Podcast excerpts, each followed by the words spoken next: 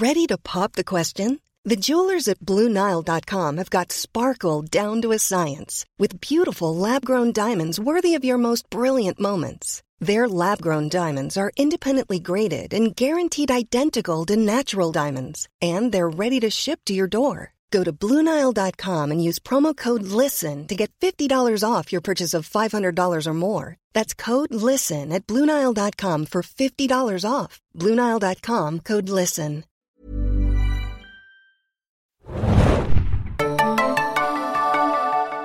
Herzlich willkommen, liebe Hörer, bei einer neuen Ausgabe des Serien Junkies Podcast. Es ist wieder Dienstag und das bedeutet aktuell in der Serien Junkies Redaktion True Detective Time. Und zwar, wie schon in der letzten Woche, werden wir uns auch diese Woche wieder mit der neuen Folge von True Detective, der neuen HBO-Serie, befassen. Aber ich stelle erstmal die Runde vor. Mein Name ist Thomas und mit mir dabei sind heute der Philipp. How you dreamers doing out there? der Axi. I don't dream, I sleep.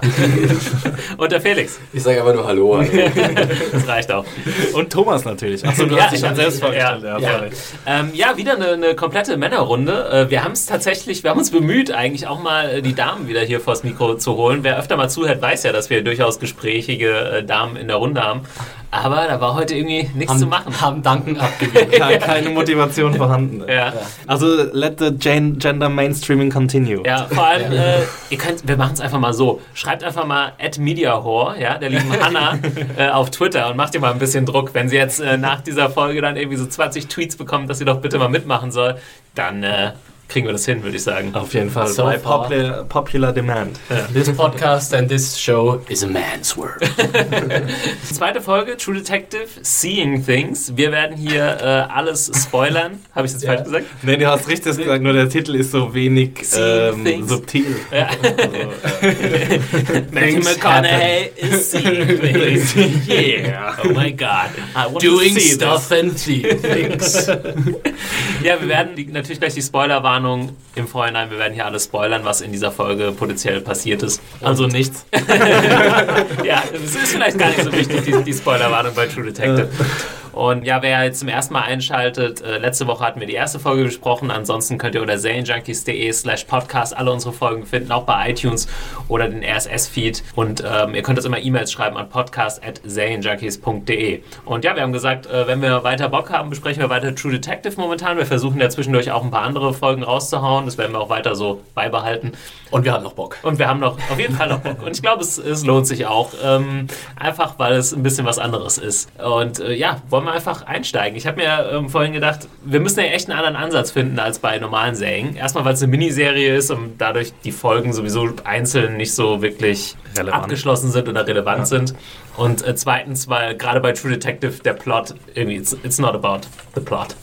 Ja. Wir, wir stellen den Plot vielleicht mal irgendwie kurz zurück, weil irgendwie das Interessanteste ist doch äh, die Charakterentwicklung. Darum geht es ja irgendwie auch. Also ich würde jetzt sagen, nach der zweiten Folge für mich, um es mal kurz so zusammenzufassen, habe ich gemerkt, okay, hier geht es wirklich nicht um den Plot. Ja? Also wenn man in zwei von acht Folgen eigentlich so gut wie gar nicht vorankommt, was diesen äh, Mord angeht, diesen Ritualmord, den wir in der ersten Folge gesehen haben, dann weiß ich, das ist jetzt auch nicht so furchtbar wichtig oder darum geht es in der Serie nicht, darauf kommt es nicht an. Es geht um diese Figuren und äh, was mit den Figuren vorgeht oder in, innerhalb der Figuren vorgeht. Wie, oder wie seht ihr das? Ja, gebe ich dir vollkommen recht, Thomas. Also, es, ähm, ich meine, hatten wir letztes Mal schon gesagt, Pizzolato, der Autor, der hat äh, selbst schon gesagt, dass ihn Serienkiller-Geschichten eigentlich gar nicht selbst interessieren. Und wir haben ja auch so ein bisschen, äh, das Feedback, das bis jetzt kam, ist relativ gemischt und gleichzeitig polarisiert, also auf das Review, das ich gestern geschrieben habe. Und zwar sagen halt viele, äh, dass ihnen dieser Fall einfach viel zu langweilig ist. So, jetzt ist halt die Frage, ob der überhaupt spannend sein soll, der Fall oder Es nicht. ist ja Oder- fast noch gar kein Fall. es ist ja noch also irgendwie. fast noch gar nichts passiert. Ja. ne? Also, ich ich glaube wirklich, da treffen wir irgendwie Erwartungshaltung und wie es jetzt wirklich ist, ziemlich krass aufeinander. Also Ja. ich glaube, Ja. viele erwarten irgendwie diese Art Fall, wie wir es kennen aus anderen Krimi-Sachen oder so. Und das kommt halt nicht. Und da haben viele, glaube ich, ein Problem damit. Bei mir Ja. ist es halt eher andersrum, es ist fast schon wieder das, was mich mehr interessiert. Allerdings muss man sich, glaube ich, auch drauf einstellen. Ja, man muss das wirklich, äh, ich habe am Anfang auch da gesessen und dachte so, wow, was geht da jetzt ab, ey, die krassen religiösen Fanatiker kommen bestimmt alle, weiß, vielleicht kommen die noch ins Spiel und so. Aber ja, das ist halt im Moment noch nicht der Fall gewesen. Das ist auch einfach nicht äh, die, die, die Geschwindigkeit, in der die Serie vorgeht. Und äh, das ist aber auch, auf der anderen Seite denke ich mir dann wieder, ach geil, ist doch eigentlich super, weil das gab es halt so noch nicht und das ist dann interessant. Ich würde aber auch sagen, das kann sich sich ja noch ändern. Also Mhm. wir hatten jetzt äh, die ersten beiden Folgen ganz klaren Fokus auf die Figurenentwicklung. Und äh, der Plot ist so ein bisschen nebenher gelaufen, aber ich glaube, dass das auch umschwenken wird. Also ich glaube, dass wir so gerade so in der Mitte der Season wahrscheinlich sehr viel mehr dann auf die Entwicklung des Falls kommen werden, weil wir ja auch einfach ganz viele Hintergrundinformationen bezüglich der Figuren jetzt einfach auch abgefrühstückt haben. Ne? Du hast, du weißt diese Sachen jetzt, wie viel Zeit kannst du da in künftigen Episoden noch drauf verwenden? Ja, das ist halt auch genau das Ding, wenn man, äh, wir haben ja letzte Woche darüber gesprochen, dass das jetzt nochmal ein Schritt in die Richtung ist, von wegen ein langer Film statt irgendwie. Das hat jetzt nicht mehr so viel mit einer Fernsehserie an sich zu tun. Ja. Es bekommen auch diverse kleinere Nebencharaktere, die bekommen alle in kleinen Einstellungen solche kurzen Charakteristika zugeschrieben. Also es gibt zum Beispiel in dieser Episode, sie befragen eine Frau, ich weiß gerade gar nicht mehr, wer genau das war. Auf jeden Fall sieht man bei ihr irgendwie, ah genau, das war die Mutter von, von Dora Lang, von, von der Ermordeten. Und man sieht irgendwie in ihrem in ihrer Wohnung stehen Bilder rum und auf einem Bild ist es irgendwie so der Kuckucksklan oder Ja, ja, ja. Und solche kleinen Hints haben wir ja bisher immer gehabt. Also wir haben auch diesen Prostituiertenring, den sie da besuchen und die Du beiden diesen Char- Trailerpark im Wald? Genau, Ja. diesen Trailerpark im Wald und die beiden Charaktere, die da vorkommen, die bekommen auch so eine kurze Einstufung, sage ich jetzt mal. Und ich glaube schon, dass das alles nochmal irgendwie aufgegriffen wird und dann für diesen Fall vielleicht nochmal relevant wird. Ja. Äh, worauf ich äh, eben hinaus wollte, ist, wenn man halt das äh, jetzt äh, mit, dem, mit einem langen Film gleichstellt und wir sagen, wir haben jetzt zwei von acht Folgen gesehen, dann sind wir ja im Prinzip noch am Anfang, im ersten Viertel. Ja. Und das ist die Einleitung des Films. Es ist natürlich eine sehr, sehr lange Einleitung, aber irgendwie ist man dann da relativ straight, habe ich so das Gefühl, und sagt, ja, wir bringen da jetzt halt, es gab ja jetzt keine, wenn man das wie so ein Graph sehen würde, keine Ausschläge in dem Sinne. Es ist halt sehr gemächlich. Äh, Kann ich auf der anderen Seite auch nachvollziehen, wenn Leute sagen, ja gut, muss ich unbedingt eine zweistündige Einleitung haben. Das kann ja auch irgendwie ein bisschen variabler sein. Es könnte ja auch ein bisschen mal eine Action-Szene. Okay, diesmal gab es da sogar so eine, wo Ja, Matthew. McConaughey irgendwie so ein paar Leute verprügelt. Aber das war ja jetzt äh, auch sehr, sehr zurückgenommen. Also bis auf diese ähm, Unterteilung in die zwei Zeitebenen ist es ja auch sehr straightforward erzählt. So. Also es ist Ja. sehr so eine ganz klassische Geschichte eigentlich. Und was, was es, glaube ich, einfach so interessant macht, ist erstens mal die Atmosphäre, die, die geschaffen wird und die Dialoge. Also ich, ich liebe die Dialoge. Ich weiß, viele finden das zu ausschweifend, zu quasi philosophisch, aber also mir gefällt das Hin und Her zwischen Harrelson und, und McConaughey schon sehr gut. Ich muss aber auch sagen, dass diese philosophischen Ausschweifungen gar nicht so schlimm waren als wie in der ersten Folge, möchte ich meinen. Also ist mir nicht so krass aufgefallen. Vielleicht hat man sich schon ein bisschen dran gewöhnt. Das kann natürlich auch sein. Ah, lassen labern. Aber da würde ich, da würde ich gerne mal eine Sache ansprechen, weil die nervt mich äh, tatsächlich ziemlich oft in Kommentaren. Äh, sobald es in so eine Richtung geht, auch bei vielen Filmen, sei es jetzt ähm, hier Comic McCarthy, der jetzt äh, The Counselor, Counselor, ja. gemacht hat, was so ein bisschen vom Stil her in eine ähnliche Richtung geht. Ganz schnell sind Leute in den Kommentaren immer dabei, und das als pseudophilosophisch abzustempeln. Wo ich dann immer denke, wo machen wir den Unterschied zwischen Ja. tatsächlich philosophisch und pseudophilosophisch? Den macht man nirgendwo. Das ist nur, um Leute so ein bisschen herabzusetzen. Das, dieses Pseudo vorne Ja. dran zu setzen, ist, äh, ist total. Das- äh, ich meine, kann man, da kann man sich doch auch einfach mal drauf einlassen. Also, wenn halt eine Serie versucht, äh, wie diese Serie, wo ich sagen würde, es geht so, ich meine, man kennt es auch aus dem Trailer, wo er sagt, oder aus dem Poster sogar, The Man is the, Is the- the worst animal of them all, und ja. so weiter. Ne? Der Nihilismus, der irgendwie in der Figur Cole steckt, der wird ja. sehr stark thematisiert. Der hat auch mit der Umgebung zu tun, wo die Leute irgendwie, ja, weiß ich nicht, die entwickeln sich scheinbar nicht weiter. Das ist alles so. ja, Das ist halt alles Also- komplett trostlos. Ja. Ich, ich meine, du hast gerade gesagt, ähm, man kann sich darauf ein, man muss sich, man kann sich darauf einlassen, wenn man sich darauf einlassen kann. Mhm. Und das ist halt so ein bisschen der Punkt bei True Detective, was ich jetzt auch in der zweiten. Episode. äh, Du mit Ah, deinen Tautologien hier. Philosophie, Ja, ähm, äh, True Detective will nicht realistisch sein und es will auch nicht naturalistisch sein. Es, das, das ist eine Hyperrealität, die wir da ge geboten bekommen und die auch sehr überzeichnet ist und in ganz vielen Dingen auch klischeehaft ist. Also ganz klischeehaft, entsetzlich klischeehaft, an ganz vielen Stellen. Und da kann ich schon verstehen, wenn jemand sagt, so, da wird im Grunde nur Klischees sehr schick nochmal abgefeiert. So, dass ich das im Grunde, da- dass man das nicht wertschätzen kann, das kann ich sehen. Ich persönlich bin von der Atmosphäre ziemlich gebannt, deswegen macht es mir im Moment total Spaß. Aber ich kann es total seh sehen, dass Zuschauer bei dieser Show sagen, ach komm, das ist doch alles im Grunde das alte, gleiche Kack, nur nochmal neu verpackt und halt mit, mit Mahogany. Aber interessant, dass du es jetzt sagst, ähm, alles der gleiche Kack und äh, äh, und so weiter. Äh, es gab ja irgendwie so einen indirekten Kommentar in der, in der Folge jetzt fast darauf. Ich weiß nicht mehr genau, in welcher Szene das stattfindet, mhm. aber sagt ja Matthew McConaughey sowas wie, äh, die Figur von Matthew McConaughey sowas wie, ja, uh, it's police work, it's always the same narrative äh, yeah. und so weiter. Mhm. Ich weiß nicht, wie ihr das gelesen habt. Das hat sich für mich so ein bisschen wie so ein Kommentar auf diese Art von Sendung. Ich müsste, man müsste nochmal nachschauen, wie genau der, wie der Kommentar war, aber es hat sich so angehört, so, ja, das ist halt immer gleich. Erwartet jetzt nicht hier irgendwie eine neue super Cop-Show. Genau. Äh, der, der Fall ist der Fall und was da rum, passiert, ist wieder was anderes. Mir fällt es auch extrem schwer, diese Serie einzuordnen irgendwo. Also Meinst du jetzt genre-technisch? Ja, genre-technisch und auch irgendwie Vergleiche zu finden irgendwo. Ja. Also ich, es ist keine typische Cop-Show, es ist aber auch keine so krass realistische Charakterstudie, wie du schon gesagt hast. Es ist, ich meine, das, der Look, das Aussehen und die, die Vorgänge, das, was passiert ist, meinetwegen schon realistisch, aber so, wie es präsentiert wird eben, das ist schon so ein bisschen, ja, so ein bisschen, ich, ich hasse das Wort esoterisch, aber es ist ja. fast schon so ein bisschen mhm. und oder meinetwegen ja, auch philosophisch. Und, also da würde ich ähm, zum Beispiel auch sagen, das haben viele Leute auch bei Breaking Bad so ein bisschen verwechselt, da haben sie auch gesagt, das ist so realistisch. ich habe nicht das Gefühl gehabt, dass Breaking Bad unbedingt realistisch sein will. Natürlich machen wir aber nicht das Fass wieder auf. ja, okay, sorry. aber genau, also man sollte halt nicht äh, aus dieser, mm. aus der Richtung rangehen und sagen, ach toll, aber so und so ein Ritualmord würde ja nie passieren. Ja gut. Deswegen ist auch die, die, die Reaktion der Zuschauer, mir fällt es schwer, wenn, wenn jetzt jemand zu mir sagt, das ist langweilig, wie soll ich darauf antworten? Was ist daran nicht langweilig? So, also es ist, ich ja, das ist schwer zu beschreiben. immer ein total müßiges Thema, weil was Klar. der eine langweilig findet, ja. findet der andere super geil. Also der, ja. warum ist es nicht langweilig? Das kannst du nie beantworten. Da kannst du sagen, warum ist es für mich nicht langweilig? Also ich kann für mich äh, sagen an diesem Punkt, ich finde es halt genau deswegen gut, weil es anders ist. Aber was, was genau ist denn jetzt anders?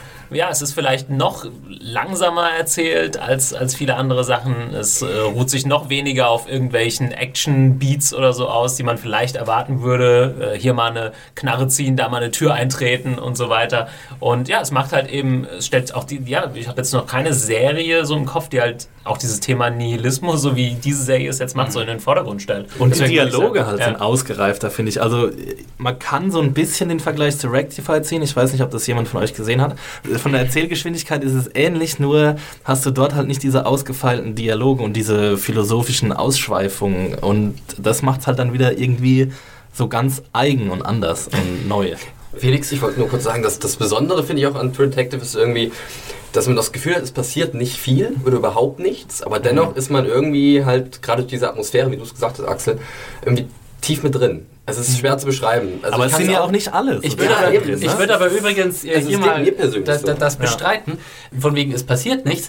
Ich glaube, du lernst in jeder Szene äh, was Neues. Und ja, du lernst absolut. was essentiell Neues. Du lernst etwas, also, weißt du... Äh, also auf den ersten Blick, weil es so Sowohl, sowohl von der Plot als auch von der Charakterentwicklung zeigt dir jede Szene was Neues. Und das ist eigentlich, da kann man nicht sagen, es passiert ja, nichts. Also wird nicht viel rumgeeiert eigentlich.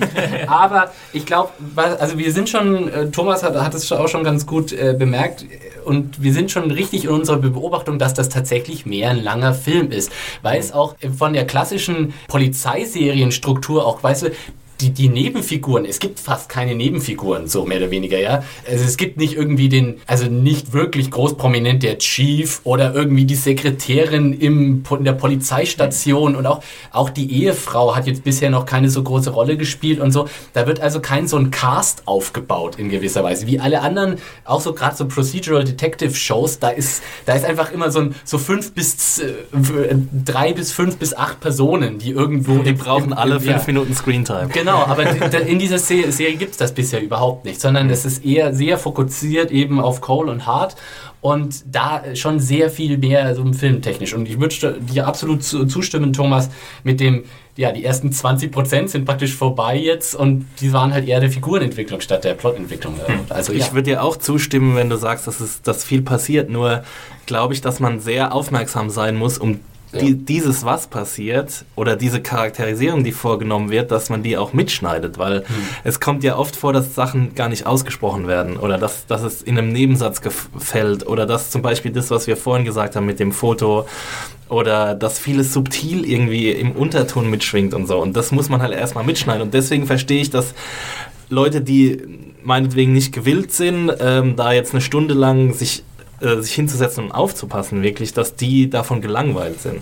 Es ist aber auch teilweise dann schon so, dass im Grunde auch einfach mal auf, aufgelistet und erzählt wird. Ne? Also so viel subtil angedeutet. Ich meine, wenn ich mir jetzt zum Beispiel an die Hintergrundgeschichten, ich meine, sie haben Ja, diese, klar, was meine, zum Beispiel diese Verhöre. Ne? Jetzt, also was heißt Verhör? Was ist ich, Interrogation, wie auch immer man das jetzt nennen will, was die da machen in der Polizeistation Hart und Cole in der 2012er Ja. Ze- Zeit.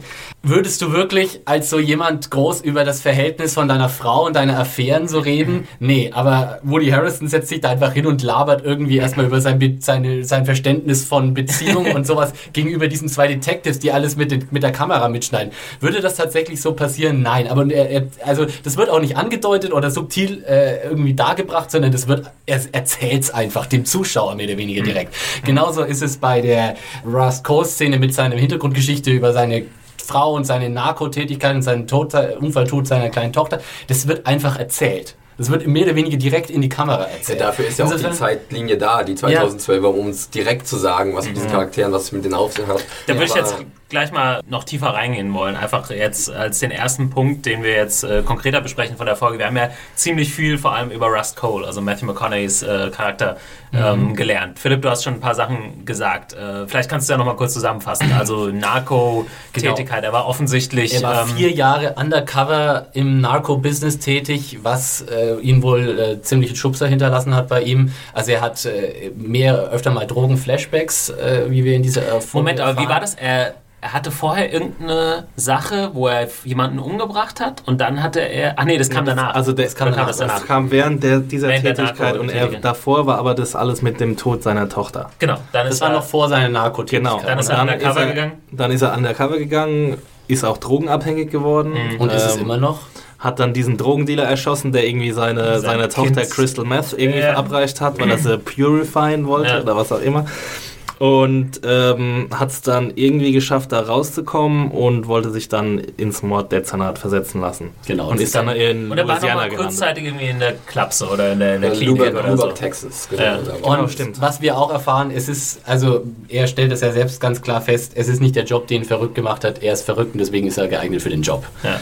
Was ich äh, geil fand an dieser Sache ist, dass wir auf einmal, wie du schon gesagt hast, ja, das wird einfach so erzählt. Da ist man da schon erstmal so ein bisschen erschlagen, so krass, jetzt kriegen wir die ganzen, die ganze Mhm. Backstory. Und dann siehst du die Figur, die 1995 da agiert, auf einmal komplett anders, weil du weißt, der ist ja eigentlich völlig durch gerade. Ja. Also, Obwohl, das äh, wussten wir schon vorher. Ja, ja, schon, aber, vorher- äh, Jetzt können wir irgendwie da so ein Label draufpacken. Genau, man wusste nicht genau, was, was ist sein Deal und so. Und jetzt äh, bin ich fast so weit zu sagen, pff, der, der schafft es gerade so, irgendwie eine, eine Oberfläche zu behalten. Das Ja. weiß ich nicht. Eine, Ja, so ein Bild sagt man aufrechtzuerhalten, Ja, so ein Bild ja. von sich aufrechtzuerhalten, Erscheinungen aufrechtzuerhalten und gerade so irgendwie sein, sein Ding zu machen. Der schläft ja auch nicht und so, wie er es gesagt hat. Ja. Und äh, jetzt fängt das noch an mit den Halluzinationen, die er irgendwie hat oder Visions, wie auch immer man es nennen will. Und jetzt, jetzt sehe ich die Figur noch mal ein bisschen anders. Äh, das finde ich eigentlich ziemlich krass, weil, weil er dann auch in der Jetztzeit sagt, jetzt weiß er, wer er ist. Er kommt eigentlich klar. Er säuft halt, das weiß er auch. Und äh, er hat aber keine Visionen mehr. Und äh, er hat irgendwie so ein bisschen, er ist in einem komplett anderen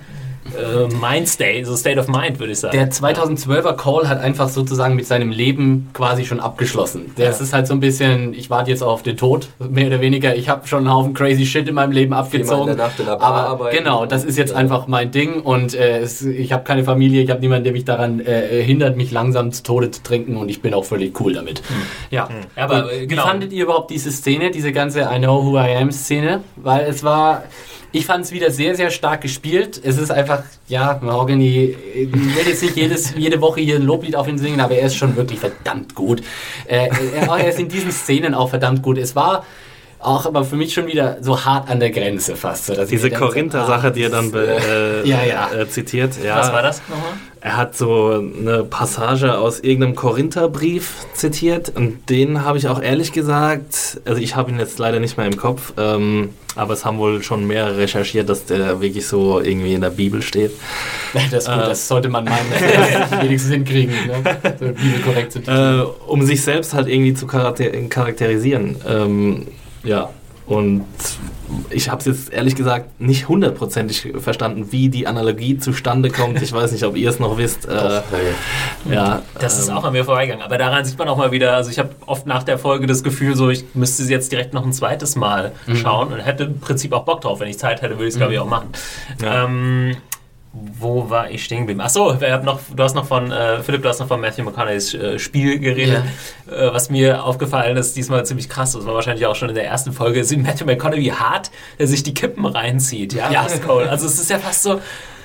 Also tiefer kannst du kaum äh, wahrscheinlich einatmen. Um so, der raucht ja so einem halb, in einem Zug so halb weg. Da gab es auch echt in der ersten Episode so eine geile Einstellung, äh, um, da muss ich nochmal kurz zurückgreifen, in der Szene, nachdem äh, Hart ihn fragt, ob er äh, jetzt endlich zum Essen kommt und er kann seine Frau nicht mehr. Und dann sieht man so äh, Cole eine Zigarette rauchen und ins Feld zu reingehen irgendwie dabei und dabei verschwimmt so ein bisschen das Bild und du siehst so, während er äh, geht, so einen mega langen Zug an der Zigarette. Du siehst halt daran, dass die Zigarette glüht, ne? Und die hört nicht mehr auf zu glühen, irgendwie für 20 Sekunden und denkt sich, holy shit, war, da war wahrscheinlich dann so Cut und dann ja. hat Matthew McConaughey erst mal zwei Minuten mit rotem Gesicht gehustet oder so.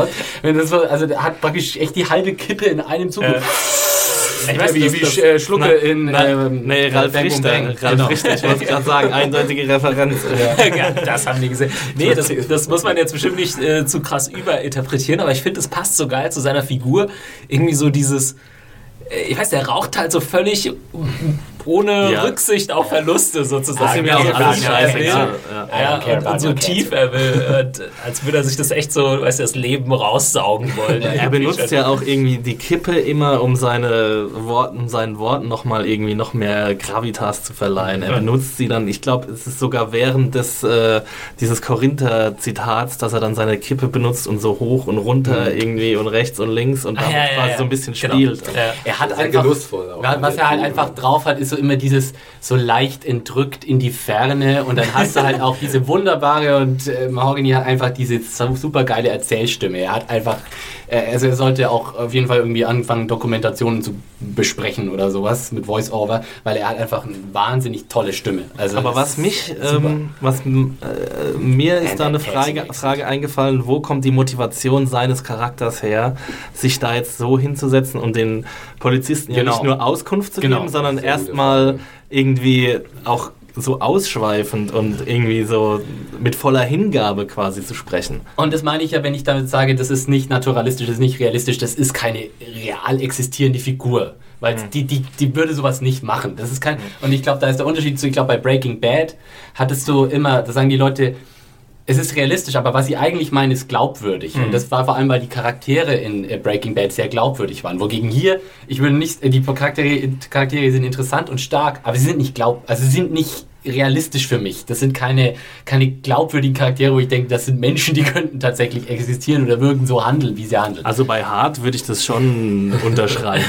also ich weiß nicht, ich kann mir schon vorstellen, dass es so ein so ein Filou gibt, der da auch Bock drauf hat, irgendwie seinen, seinen Polizistenkumpels irgendwie was, was vom Pferd zu erzählen ja, oder was ja. von seinen aber, aber absolut, aber das ist ja dann schon fast wieder auch wieder so ein brutales Klischee. Weißt du, so der, der Cop, der irgendwie so sein Schneckchen an der Seite hat und sich dann das auch so ein bisschen ja. so masochistisch masochistisch, äh, äh, macho-mäßig, äh, nicht masochistisch, macho-mäßig zusammen fantasiert, so von wegen, it's all for the family. ja, ja aber ich meine, dass es ein Klischee ist, macht es ja noch nicht schlecht. Also, nee, nee, das sage ich ja nicht, aber es ist definitiv ein Klischee, die, also diese Figur auch von Hart, also würde ich schon sagen. Wollen wir äh, schon zu, zu Hart rübergehen oder habt ihr noch was, ich habe es jetzt unterteilt, äh, okay, wir haben die Charakterentwicklung von Cole, da haben wir, glaube ich, die wichtigsten Sachen jetzt gesagt. Also ich glaube schon, dass man noch mal kurz drüber sprechen kann, äh, wie er über den Tod seiner Tochter spricht. Mhm.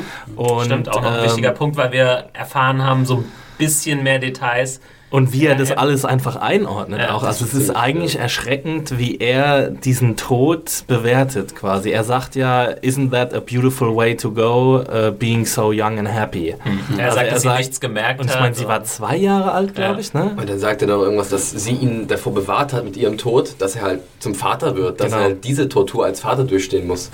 Was Aber hat irgendwie so ein bisschen... Das war nicht auch hart, weil es dann wieder so selbstbezogen so, ist irgendwie, ja. ne? Also, der ist halt aber dieser brutale Nihilismus. So im Grunde, im Grunde, die ganze Menschheit sollte eigentlich von der Erde getilgt werden. Ja, wir hatten ja schon, ich glaube, ich weiß gar nicht, ob wir das letzte Woche gesagt haben. In der ersten Folge sagte er ja, glaube ich, sowas wie, es war ein, ein, Fehler in der Evolution, dass ja. die Menschen irgendwie ein Bewusstsein genau. äh, ja. erreicht haben. Und äh, diesmal sagt er dann auch so Sachen, ja, kannst du dir das vorstellen, wie es ist, etwas aus nichts Ja. zu. Äh, Into this meat. Into sagt this meat, ja. Krass. Also was, was meint er? Meint er, die Welt ist Meat oder ein Ja, großer der- Haufen Scheiße oder ein oder großer der Haufen Körper ist Fleisch? einfach ein Ja, Ja. Trockenfleisch. Fleischklumpen, so ja, ungefähr. Ja. Also ich sag mal so, wenn du so auf auch so ein bisschen auf so so Hammy Acting stehst und auch so ein bisschen dieses, dieses so äh, äh, markige Worte, ne, dann kannst du da schon echt viel rausziehen irgendwie. Und da kann, bei ganz vielen äh, Monologen hast du das Gefühl so, oh, eigentlich müsste ich das jetzt mitschreiben. Ja, das auf wäre Fall. bestimmt mal irgendwann ein nettes Tattoo. Fürs, ja. Poesiealbum. oder so. Genau, fürs extrem darke Poesie. Fürs Tagebuch von Dora Ja, Lang. ja. Da kommt ja auch nochmal irgendwas vor mit The Yellow King und so. Oh ja, Habe ich jetzt kurz äh, Ja, noch, auch noch immer, und immer, immer so, weißt du, das ist halt, also dieses Comic McCarthy habe ich gestern ganz oft im Kopf gehabt, so dieses, immer diese starken Begriffe, dieses Jungle, Kill, Meat, King, ja, es ist alles so, boah. Ja, da muss man sich halt wirklich drauf einlassen. Ich meine, man kann das natürlich sofort entkräften und sagen, ja, das ist alles irgendwie Fassade, das ist alles äh, Klischee, das ist alles Gelaber. Und dann Ja. hat man an der Serie, glaube ich, auch keine Freude. Naja, das stimmt. Äh, Nochmal kurz zu Comic The Co- The Counselor, ich weiß nicht, ob den einer von euch gesehen hat. Ja, äh, ja. doch, ja. Äh, ich weiß nicht, wie du siehst, aber das ist nochmal eine Stufe abgehoben. Also The Counselor, der Comic McCarthy-Film, also Comic McCarthy, für die, die ihn Ist nicht das kennen, nicht ein Ridley Scott-Film? ja, ist ein Ridley Scott-Film, aber geschrieben, das erste Drehbuch von Comic Drehbuch. McCarthy, Ah, okay. direkt für den Ja. Film. Es war kein Roman vorher. So. Er hat ja There Will Be Blood, glaube ich, geschrieben. Genau, und The, The Road. Road. The Road. Road, Ja. ja. Und äh, The Ganz, ganz Counselor ist zum Beispiel noch abgehobener. Also da, Absolut. da philosophieren die Figuren nur. Das sind auch keine Menschen. Die reden auch noch extremer. Also da ist jeder, Das egal ob der der Pimp ist oder der Busfahrer oder sonst irgendwer, redet so, als wie halt Comic McCarthy schreibt. Ja. Ja. Und da finde ich, ist äh, True Detective haben sie einen ganz guten äh, Zwischenweg gefunden. Aber es geht schon in die Richtung, oder? Da Es würdet geht- ihr mir schon ja. zustimmen. Ja, Schon, ja, ja, ja. definitiv. Aber da ist True Detective noch ein bisschen menschlicher in dem Sinne, dass man akzeptiert, dass das irgendwie Figuren sind, ne, die vielleicht so erinnert, existieren. es erinnert mich auch so ein bisschen an 12 Years a Slave, den habe ich am Wochenende gesehen. Und da ist mir auch aufgefallen, dass die Figuren alle so, so ein bisschen künstlich reden. Also es mag daran liegen, dass sie halt eben aus einer anderen Zeit stammen und dass es irgendwie so, dass sie alle diesen schweren Akzent haben, aber ich habe das teilweise der Hauptfigur nicht abgenommen, dass, dass sie so redet, wie sie redet, in der Vielleicht- Situation. Vielleicht ist es auch bei 12 Years a Slave, um diesen, kurz mal diesen Vergleich zu machen, vielleicht auch die Kameraführung. Also ich habe mir jetzt auch letztens erst gesehen und dass da vielleicht, dass halt sehr lange immer auf irgendwelche Gesichter gefahren wird oder, oder einfach nur die Position gehalten wird. Und das ist ja auch ähnlich bei True Detective, wo du halt wirklich viel Zeit hast oder dir viel Zeit gelassen wird, die Figur anzuschauen und zu sehen, was sie macht, wie sie vielleicht nur kurz blinzelt oder eine Kleinigkeit, irgendeine Aktion macht. Und das ist vielleicht auch so eine, so eine Parallele da, wo auch dieser Eindruck entstehen kann. Weiß ich nicht. Kann Aber äh, Rust Cole habe ich es eher abgenommen als äh, Solomon Northrop. Northrop muss ich ehrlich sagen. Aber gut, das ist jetzt äh, ein extra. Okay, ähm, ich glaube, Kapitel Cole haben wir damit so ein bisschen durch, oder? Äh, fällt euch noch irgendwas ein, äh, was jetzt neu zu seiner Figur dazu kam? Bestimmt, aber ich sag's dann halt, wenn's mir Ja. Oder ich weiß nicht, die Vision, ähm, da haben wir jetzt noch nicht so konkret drüber gesprochen. Ja. Äh, was er sagt, ist, dass er halt zu dieser Zeit, 95, also sieht man ja auch, er hat diese ja, Wahnvorstellung, Vision, obwohl er auch selbst sagt, er wusste immer, I just, I just go with it. Oder so. Ja, genau. er? Er wusste, dass es Visionen sind. Er hat nie Realität mit seinen Visionen vermischt. Genau, quasi. ja. Ich mein, Also es waren keine Halluzinationen im Sinne, dass er gedacht hat, irgendwas passiert, von dem er denkt, dass es real ist. er hat quasi, er war ständig auf Droge und hat es auch gewusst. Also Aber Moment, das habe ich dann vielleicht ein bisschen missverstanden. Sagt er, dass er auf Drogen? nee, nee, es war drogeninduziert. Ja. Genau, Psychose induziert. Genau, ja, die Folgen von Ja. seiner vorherigen. hat sich äh, irgendwelchen Drogenabhängigkeit. krassen Shit reingeschmissen und das hat halt Jahre später auch Kommt noch halt manchmal noch zurück. Aber ich meine, was man im Grunde halt auch erfährt, ist, und das war in der ersten Episode nicht klar, eigentlich, dieser Typ ist eigentlich dienstuntauglich, muss man ganz ehrlich sagen. Ja? Ja, und auch eigentlich will ihn keiner haben. Das sagt ihn ja auch in dieser Szene zwischen dem Polizeiboss und den zwei äh, Detectives, wo er sagt, ja, Cole, du bist eigentlich nur hier wegen der guten Reputation von Hart, der dich irgendwie aus irgendeinem nicht richtig erkennbaren Grund hier dabei haben will. Und äh, ansonsten würden wir dich äh, heute schon hier rausschmeißen. Was ich da super fand, ist irgendwie, als diese komische Crew da kommt, die dann eventuell den Fall übernehmen soll, äh, Die Okkult-Boys. ja, als ähm, sie dann die, die, witzig, die ja. Unterlagen einfordern und Cole dann so kurz nachdenken, dann den so gibt und dann so sein fettes Notizbuch mitnimmt, wo du genau weißt, steht sowieso alles da. Alles, was wichtig ist, steht sowieso Und nicht in diesen Unterlagen. Moment so ein bisschen grinsen und Äh. so, was sind das jetzt für Pfeifen, die uns hier die Arbeit abnehmen wollen. Ja, und hart, ich meine, weil du gesagt hast, wir wissen nicht, warum er den behalten will. Wir wissen es schon. Also er, er sagt es ähm, Ja, kurz ich vor der... aus der, aus der Perspektive des Polizeihauptmeisters Ach so, okay. sozusagen. Ja. Ja, weil Hart sagt ja irgendwann im Voice-Over oder in der, im 2012er Erzählstrang sagt er, ja, er, er hat noch nie jemanden gesehen, der so schnell schaltet, der so viel sieht quasi, der so, ein, äh, so äh, alert ist. He hit an eye for weakness. Like, Right, right. Ja, okay, machen wir. Ich würde ja. gerne mal ganz kurz reingrätschen, weil wir gerade das Thema Vision hatten. Ja. Äh, würde ich mich Hattest du auch eine, Felix? Nee, hatte ich nicht, noch nicht. Ähm, aber mich würde interessieren, wie ihr diesem Thema gegenübersteht. Also ob das jetzt, ob ihr euch vielleicht freuen würdet, wenn mehr Vision, also wenn das so ein bisschen abdriftet, dass es halt so ein bisschen gabenmäßig dann vielleicht ist So von ein der Rolle. David Lynch-Style oder ich so. weiß nämlich nicht ganz, was ich Also, davon ja. halten würde. Nee, wenn es so, wenn's so wie in Hannibal wäre, ich weiß nicht, äh, da gibt es ja diese Szenen immer, wenn, wenn Will Graham da seine, Daran habe ich nämlich auch gedacht. genau, Also, wenn der so seine Vision hat, dann wird es schön eingeläutet mit so einem optischen äh, Reflex. Ja, Und dann völlig- äh, heißt es halt für die NBC-Zuschauer, ja, wir sind jetzt in der Vision. So, und er sieht jetzt das und das. Time, everybody! Ja, genau. Und das, das finde ich wirklich, also wenn, wenn es so weit gehen wird, auch dass er das quasi einsetzen kann, bewusst, das wird mir überhaupt Ja, nicht genau, gefallen, wenn es dann irgendwie so der siebte Sinn, so, ja, genau. Cole kriegt am Tatort die Vision und dann sieht er irgendwie Also, Yellow King. Kann ich mir eigentlich auch Nee, nicht vorstellen, nee, das es im Moment weit glaub's auch. ja. Ihn ja auch nicht nicht. wirklich Aber weiter. man weiß ja nicht. Andererseits zwischendurch mal so ein Lynchian Trip, go crazy, kann ich das so Ja, sagen. klar. Die, die, wie Sehr gesagt, gerne. es ist eh alles so hyperreal. Da habe ich überhaupt kein Problem mit irgendwelchen trippigen äh, äh, Visionen. Also so wie es jetzt gemacht wurde in der zweiten Episode, war ich vollkommen ver- einverstanden damit und ja. Wie gesagt, es hat ihn ja nicht konkret auf irgendwas hingewiesen, Ja. so wie ich das verstanden Ja. habe. Er hat ja nur Sachen, die die Vögel wahrscheinlich, am Schluss. wahrscheinlich hat es auf irgendwas hingewiesen, aber wir können es einfach nicht sehen, weil es irgendwas. Ja. Okay, äh, gehen wir mal zu äh, Martin Hart, gespielt von äh, Woody Harrelson. Über ihn hat man ja auch eine Menge neue Sachen erfahren, auch nicht uninteressante Sachen, Ja. die die Figur auch einem relativ anderen Licht noch so ein bisschen erscheinen lassen als in der ersten, als nach der ersten Folge, würde ich sagen, obwohl man auch schon so ein bisschen darauf hingewiesen wurde. Ne? Diese, ähm, ich Dieser wir kurze letzte, Flirt mit, mit ihr am, am Ende der letzten Episode. Genau, da haben wir, ich weiß gar nicht, ob wir darauf hingewiesen haben in dem letzten Podcast.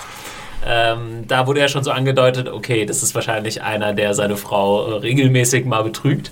Und äh, Axel, du hast vorhin schon gemeint, das ist auch ein bisschen so ein Bullshitter. Ne? Also der, Ja. der rechtfertigt das ja, ich glaube, vor den furchtbar. beiden Cops, also in 2012, da haben sie so, ja, das, das, man muss ja mal sich ein bisschen den Stress rauslassen und so. Also die das ist, ultimative show wie das ist gut, das ist gut für die Familie. Genau, also So, da ist Das- mir fast die Hutschnur geplatzt, Ja. wie ich Ja. das ge gehört habe. Das ist natürlich grandioser Quatsch, aber äh, es liefert natürlich eine, eine eingehende Charakterisierung von ihm und man merkt ja auch, es gibt eine Szene, da sitzt er irgendwie in der Bar, kurz bevor er seine Freundin anruft stimmt, der äh, und, und erzählt Story. irgendwie so eine, so eine Story. so eine Threesome-Story mit zwei College-Studentinnen und der einen hat er dann irgendwie einen Finger dahin wo es am wenigsten scheint.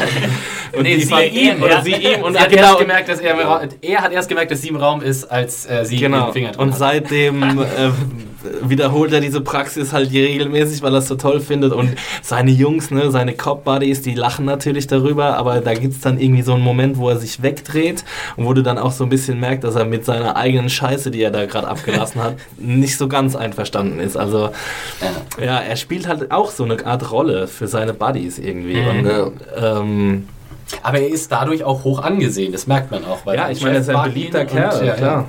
Ja, aber er ist halt nicht das, was er in der ersten Folge sagte, so ja, ich war eigentlich so der Straight Guy und Familie und bla, ne? with the big dick halt. Ja, Ja, Big Dick stimmt vielleicht. so ja. wirklich äh, rund läuft ja für ihn eigentlich auch so ni- nichts eigentlich, ja? Nee. Also Familien, äh, Eheleben. Vor allem, wie kann man eigentlich mit Michelle Monaghan verheiratet sein? Ja. Und dann, das ist doch, Ja, wenn es Alexandra. Daddario ist ja, halt. verdammt. Ich merke schon, ihr wollt, ihr wollt über die, eine bestimmte Szene sprechen. Ja, und ähm, wir haben ja, und da können wir ja, da müssen wir jetzt, glaube ich, auch mal äh, noch mal kurz auf die letzte Woche eingehen. Wir haben unter dem Artikel des letzten Podcasts ein bisschen äh, Kritik einstecken müssen, weil wir angeblich das ähm, zu sehr, ja, wie soll man das sagen, Ein bisschen zu runtergespielt? chauvinistisch. Ja, Wir haben das, das. Problem, dass die, die Serie ähm, auf, äh, uns stellen könnte, dass eben keine ähm, interessanten Frauenfiguren dabei sind, haben wir so ein bisschen beiseite gewischt. Ja. Also beziehungsweise, und das finde ich auch immer noch, äh, Also konnte man- angeblich beiseite gewischt. Ja, Wir konnte man das, äh, also ich finde, ja, und, und da haben sich äh, Kommentatoren ein bisschen aufgeregt und haben gesagt, ja, ist doch so, obwohl sich teilweise auch nur auf Reviews bezogen wurde äh, von Staff Hey there, it's Michelle Norris. I'm host of a podcast called Your Mama's Kitchen. When I travel, I'm usually looking for a way to find a taste of home when I'm not at home. And one of the things I love to do when I am at home is entertain. And Airbnb allows me to do that. When I was in California recently, I rented a house that had a great kitchen. And when we were sitting around the table, we're all thinking, we're in someone else's house. Someone could be in all of our homes as well. If you have a home, but you're not always at home, you have an Airbnb. Your home might be worth more than you think. Find out how much at airbnb.com/slash host. weiß nicht, Folge 3 und 4, die in den USA schon äh, gezeigt wurde, bestimmten Kritiker. Also ich finde, diese Diskussion war halt nach der ersten Folge so ein bisschen überflüssig, beziehungsweise einfach nicht möglich zu führen. Ich wüsste nicht, wie ich die hätte führen sollen. Auf welcher Grundlage auch. Ja, ne? Eben, wir ähm, da waren jetzt. Mehr sehen davon. ja. Und okay, wir können ja nochmal sagen, können wir jetzt nach der zweiten Folge da mehr sagen? Ja, ich können wir definitiv. Also, ja, genau. Ja. Na, okay. ähm, nee, ähm, ja, also ich finde schon, dass, dass, dass dieses Argument ein bisschen entkräftet wird. Also ich habe jetzt auch diese amerikanischen Reviews gelesen und ich habe schon damit gerechnet, dass irgendwie, dass jetzt Frauen nur noch als Nutten und, und Opfer dargestellt werden und das werden sie nicht, finde ich. Also ich finde, nicht? Ehefrau ist kein Opfer. Ich finde, Nee, sie- Da ist auch noch eine andere Figur, die für mich kein Opfer ist, aber erzähl's mal weiter. ich finde, sie ist ein recht interessanter Charakter. Ich meine, sie ist jetzt kein außergewöhnlicher Charakter, aber wer ist in dieser Serie schon ein außergewöhnlicher Charakter, außer Cole meinetwegen? Ja, vor allem, es sind halt, finde ich, Cole und, und äh, Hart sind halt die Hauptfiguren und alle anderen sind Nebenfiguren. Da gibt es auch keine anderen interessanten männlichen Charaktere. Und ich wüsste halt nicht, wie ich das denn jetzt unterscheiden sollte zwischen, oh ja, toll, der, der Police Chief, der ist aber langweilig und die Ehefrau ist auch lang. Ja, ja, gut. Ja, und ich Ja, finde sie nicht genau, genau, langweilig. das- also ich finde sie, also ich finde sie komplett nachvollziehbar. Ich finde sie hat ein, irgendwie eine starke Auffassung, was sie möchte und, und was sie von ihrem Ehemann erwartet und was sie von sich selbst erwartet. Und da würde ich jetzt nicht sagen, dass dieser Charakter uninteressant ist.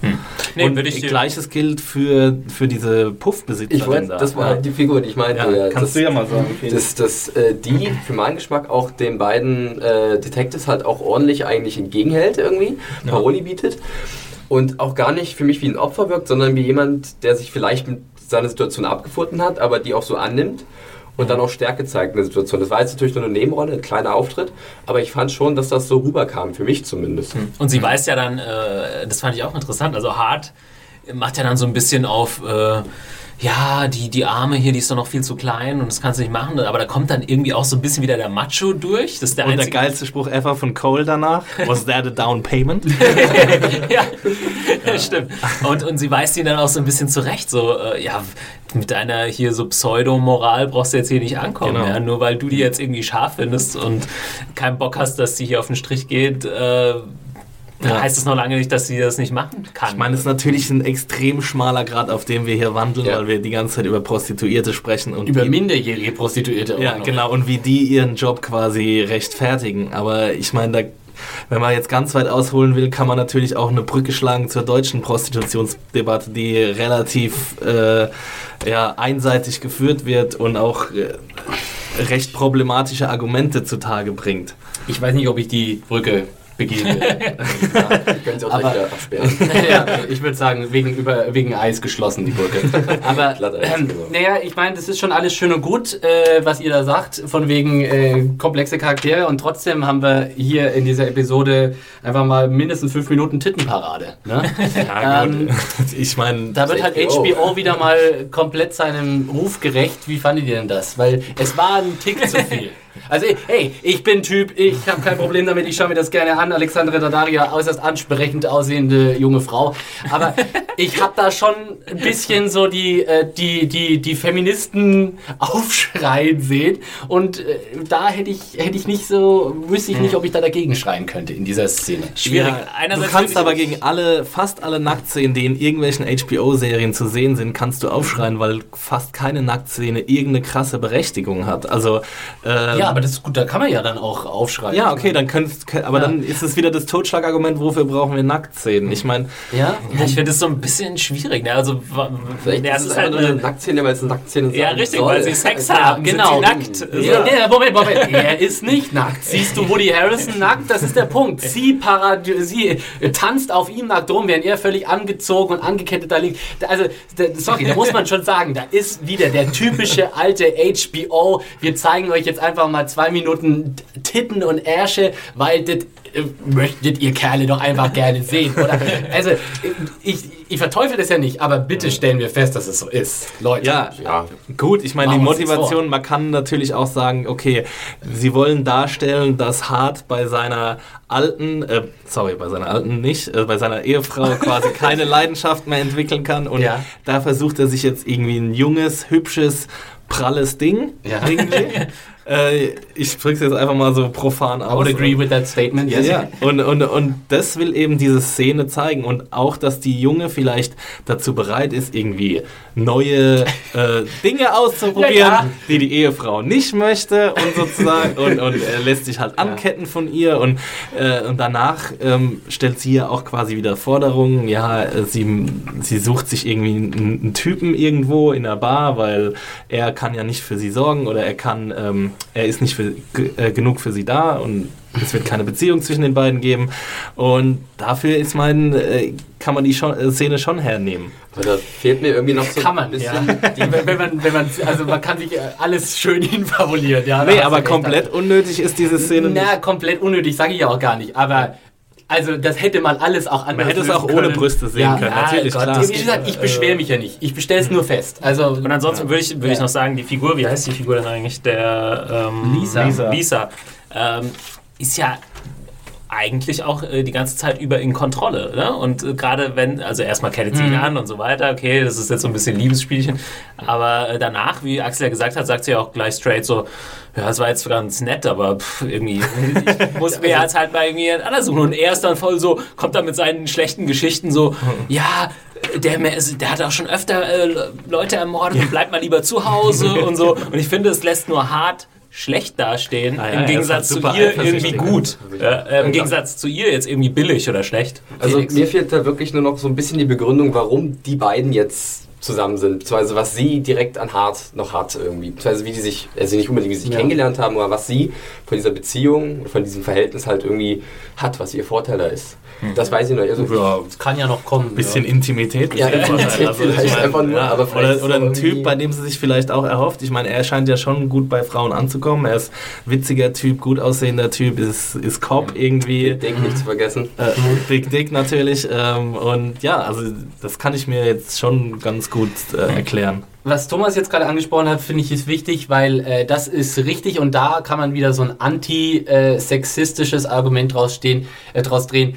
Die Serie glorifiziert jetzt nicht wirklich diesen, diesen, diese Sexkapaden, die da hart irgendwie äh, abzieht, sondern zeigt schon, oh, das, also das lässt ihn eher schlecht aussehen, die ganze Nummer. Es geht nicht darum zu sagen, hey, he's a regular guy with a big dick and he is awesome and yes, he's a young girl with big, uh, well, eyes. Ja, ich find, fand, er kam eher wie so ein Ja. geiler, älterer Sack rüber, so fast. ja. Ja, er, erst ist ab er dieses sich verschmitzte Lächeln, Ja. immer, was er so komisch Und halt total fertig. Das Dann bringt er irgendwie ja. Whisky mit und das ist Captain Morgan, so die billigste Marke überhaupt. Und, Ja, hat dann hat der schlechter, drin ich habe so, ein Geschenk für dich. Ja, ja, ja, dann sind es einfach Handschellen. und Ja. so ein bisschen äh, merkt ihr auch, dass es halt Bullshit ist. Ne? Und sie findet es ja auch nicht Und wie super gesagt- cool. Sie freut sich ja jetzt auch nicht über alle Maßen, dass er vorbeikommt, nachts total besoffen. Also sie macht es halt mit, aber ja. Ich würde aber trotzdem nochmal weiter den Genderbogen schlagen wollen, indem ich sage, ich finde schon, nach dem, was ich jetzt nach den ersten zwei Episoden gesagt habe, True Detective, das ist echt eine Männerserie. Sorry, das ist einfach auch von den ganzen, nicht nur von den präsentierten Figuren, nicht mal unbedingt auch von der Art und Weise, wie Frauen dargestellt werden, sondern auch einfach dieses, das ist einfach so die, von den Thematiken her. Du hast ständig dieses, oh, wer ist die Alpha Male? Ja, da, also irgendwie gerade in dieser bis, in der zweiten Episode hier die Begegnung, die sie da im Locker Room haben, wo dann irgendwie einfach mal, ja, also Woody äh, hart ihn da so angeht, weil er ihn auf den äh, äh, Ehebruch anspricht und dann aber sie einfach mal so ein kurzes, äh, kurzen Schwanzvergleich haben, mehr oder weniger, ja. Den, den äh, Cole ziemlich cool gewinnt. Und dann hast du später auch dieses, diese coole Aktion, ich gehe einfach in die Werkstatt zurück und hau den Typen in die Fresse. Und ständig gibt's dieses, oh, a real man keeps his thoughts on the inside and it's all about the past. Also das ist schon alles sehr, sehr maskulin. Aber ich finde, die diese Einteilung ist problematisch. Ich finde nicht, dass wir sagen sollten, das ist eine Männerserie, weil ich finde, es können Frauen genauso gut interessant finden, diese Figurenzeichnung. Ja gut, und, aber dann könntest du auch sagen, Desperate Housewives ist keine Frauenserie, weil das ja klar, Männer ich find, Ich weiß nicht, warum wir überhaupt diese Einteilung unternehmen müssen. Frauenserie, ne? Weiß ich ja, also ich meine, die, die Figuren sind so interessant und so komplex und wir, wir haben ja schon äh, mehrmals gesagt, dass das, was sie sagen, ja nicht unbedingt reflektiert oder gar nicht reflektiert, was die Serie aus, äh, aussagen will, sondern eher die Figuren, um die Figuren halt zu modellieren und, ähm, und die in einem gewissen Licht dastehen zu lassen oder so komplex wie möglich äh, zu zeichnen. Und das kann eine Frau genauso gut verstehen, wie es ein Mann verstehen kann, finde ich. Liebe weibliche Serienjunkies da draußen, jetzt seid ihr gefragt, äh, Axel und ich, wir können uns hier groß streiten, aber wir wollen natürlich von euch hören, äh, wenn ihr weiblich seid und True Detective gerne guckt, dann äh, schreibt uns doch einfach per Mail an podcast.serienjunkies.de und sagt warum. Und andersrum, wenn das überhaupt nichts für euch ist und ihr eher so auf der meinigen Seite seid, von wegen, das ist was für die Typen, dann schreibt es uns auch. Also wir wollen da natürlich. Äh, Jetzt machst du zwar immer noch, nicht, immer noch die Unterscheidung, aber egal. ja. Ja, aber äh, gut, ich bin froh, dass wir ein bisschen das äh, ausdekliniert haben. Ich wüsste jetzt auch nicht, in welche Richtung ich es weiter diskutieren mhm. sollte, weil ich habe halt, wie gesagt, kein Problem damit, äh, Serien mit männlichen Hauptdarstellern, so wie es hier halt hier der Fall ist, oder eine Serie wie Orange is New Black, die weibliche Hauptdarsteller hat, wo es hauptsächlich um eine weibliche Sicht geht zu schauen. Ich weiß nicht, was ich jetzt an es geht um einer von den beiden Serien kritisieren soll. Ja. Darum geht es für mich Natürlich in jeder Serie. Und sich beschweren, wenn hier Boobies und so irgendwie explodieren Exploitation-mäßig äh, ja, ausgenutzt werden. Das war in dieser Folge der Fall, sorry, da lasse ich mich nicht davon abbringen. Ja, weiß ich nicht. Ja. Lag's doch an der. Also guck 15 Minuten Game of Thrones und dann hast du dreimal mehr. Ja, absolut, absolut. Ja, das find, ja also ich finde halt kein Problem mit diesem Vorwurf. Das ist ja. schon so. Ja. Ähm, also ich fände es, also ich sag mal, es wäre komplett, also es wäre nochmal was anderes gewesen, wenn diese Figur halt und dieser, dieser Seitensprung von, äh, wie heißt der, Cole? Nee, doch, äh, Hart, ähm, hätte für mich durchaus auch viel platter inszeniert werden können. Dass er einfach irgendwo reinkommt, hieß es sexy guy, die Tussi zieht sich aus. Aber äh, so war es doch und so fast. weiter. Also es war, Entschuldigung mal, es war okay, here naja, come the tits. aber es hat ja schon der Charakterzeichen ja, noch gedient, zumindest das ja Gespräch, Gespräch danach. Davor, Gespräch danach. Ja, und ähm, ich meine, du kannst natürlich das Gespräch davor und das Gespräch danach sagen und nichts zwischendrin oder du machst es halt ein bisschen flüssiger und zeigst halt noch 20 Sekunden Sex oder oh Gott, 10 Sekunden. Oder, ja. ja. gut, aber ähm, Egal. Wir würden gerne eure, eure, Meinung hören. Wir auf, ich würde gerne auch auf die eigentlich wichtig, deutlich wichtigere Szene gehen, beziehungsweise äh, wichtigere Beziehung ähm, zwischen Hart und eben seiner Frau gespielt von. Halt, eine Sache muss ich noch sagen. Ja.